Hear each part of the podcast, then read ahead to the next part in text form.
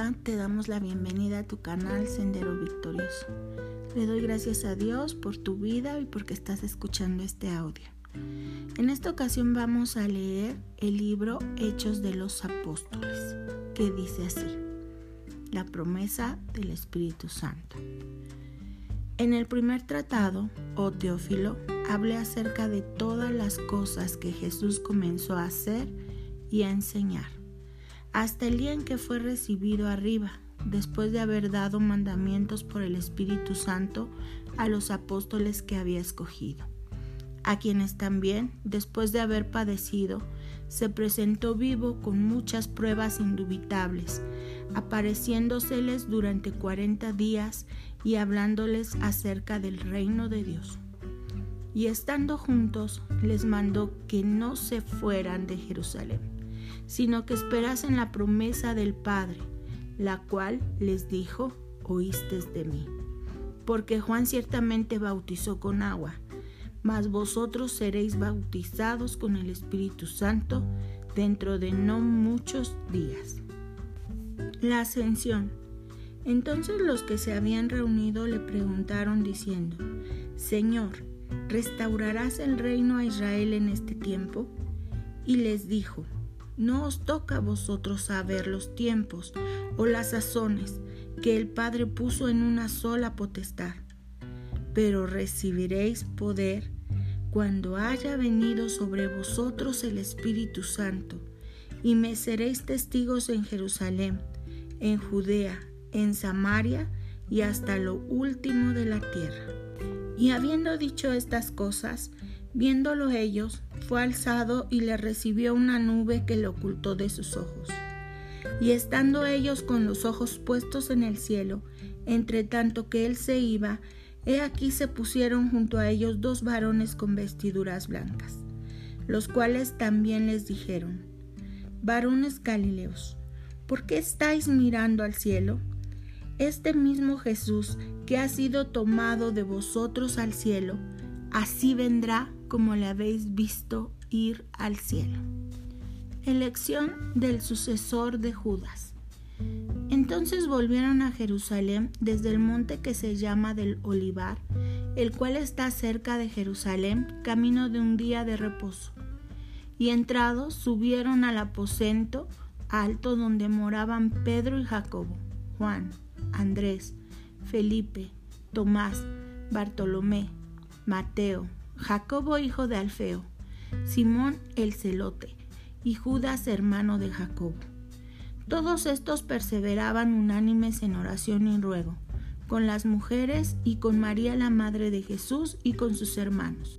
En aquellos días Pedro se levantó en medio de los hermanos, y los reunidos eran como ciento veinte en número, y les dijo, Varones hermanos, era necesario que se cumpliese la escritura en que el Espíritu Santo habló antes por boca de David acerca de Judas, que fue guía de los que prendieron a Jesús, y era contado con nosotros y tenía parte en este ministerio. Este pues, con el salario de su iniquidad, adquirió un campo, y cayendo de cabeza se reventó por la mitad, y todas sus entrañas se derramaron y fue notorio a todos los habitantes de Jerusalén, de tal manera que aquel campo se llama en su propia lengua Aseldama, que quiere decir campo de sangre. Porque está escrito en el libro de los Salmos, sea hecha desierta su habitación y no haya quien more en ella, y tome otro su oficio.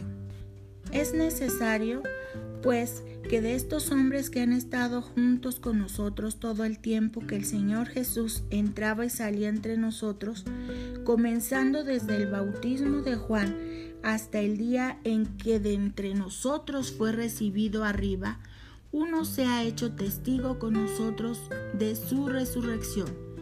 Y señalaron a dos, a José llamado Barsabás, que tenía por sobrenombre justo, y a Matías y orando dijeron, Tú Señor, que conoces los corazones de todos, muestra cuál de estos dos has escogido, para que tome la parte de este ministerio y apostolado, de que cayó Judas por transgresión, para irse a su propio lugar y les echaron suertes. Y la suerte cayó sobre Matías y fue contado con los once apóstoles. Este es el quinto libro del Nuevo Testamento. Es conocido como Hechos de los Apóstoles, pero más bien su contenido refleja los hechos de Jesús y el Espíritu Santo a través de los apóstoles. Su autor fue Lucas y es la continuación del Evangelio que también él escribió. Lucas recopiló la información que tuvo sobre los inicios de la propagación del cristianismo. Hechos comienza dando una introducción temática donde nos narra el momento donde Jesús se presenta vivo ante sus discípulos después de la crucifixión y es alzado ante sus ojos. A partir de este momento comienza la actividad del Espíritu Santo en la iglesia, cuyo fundamento de fe es nuestro Señor Jesucristo. En este libro principalmente encontraremos narrados los sucesos protagonizados por Pedro y Pablo.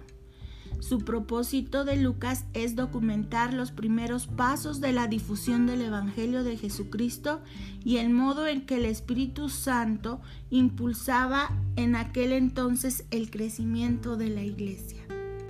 Jerusalén es el lugar donde comienza la historia de la actividad apostólica. Allí se dan las primeras manifestaciones del Espíritu Santo. Allí muere Esteban, Allí se escuchan los primeros mensajes evangélicos y de allí parten los primeros enviados a anunciar fuera de los límites palestinos el mensaje de la salvación.